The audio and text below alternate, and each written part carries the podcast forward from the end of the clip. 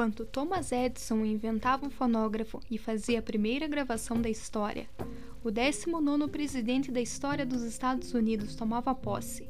Dois satélites naturais de Marte eram descobertos, e o que é hoje a cidade de São Caetano se preparava para receber imigrantes italianos.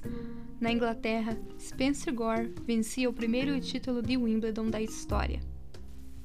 Gore nasceu em Wimbledon, Londres, em 1850 e cresceu próximo ao All England Croquet Club, onde o primeiro campeonato de tênis foi disputado.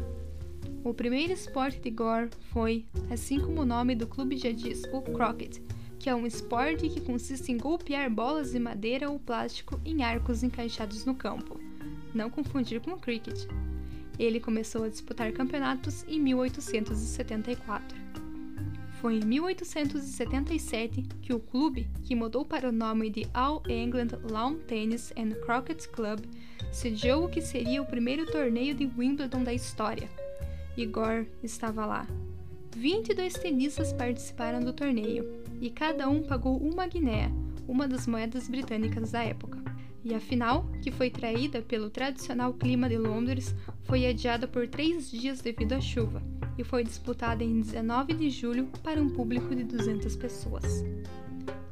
As regras do jogo ainda estavam sendo estabelecidas, por isso o jogo foi diferente do que conhecemos hoje em dia. Na final, Spence Gore jogou contra Williams Marshall, um arquiteto que jogava tênis de forma amadora. O jogo durou 48 minutos e Gore venceu por 6-1, 6-2, 6-4. Como vencedor, Gore recebeu 12 guinéas como prêmio e uma taça avaliada em 25 guinéas, doada pela revista The Field. Durante todo o torneio, Gore ganhou 15 sets, perdeu apenas 2, venceu 99 games e perdeu 46. Ele era um especialista em voleio, quando esta forma de jogo ainda era considerada antidesportiva.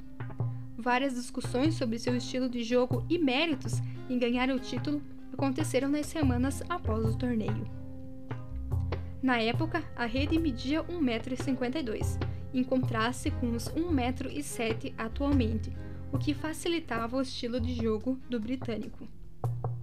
Após o título, ele disse que os tenistas de verdade, entre aspas, jogavam de um lado a outro, depois no meio da rede, o que tornava mais fácil ir com o voleio. Gore não era um entusiasta do tênis, mas voltou para Wimbledon no ano seguinte para defender o título. Ele acabou perdendo para Frank Haddle, um cultivador de café, que soube se defender bem dos voleios.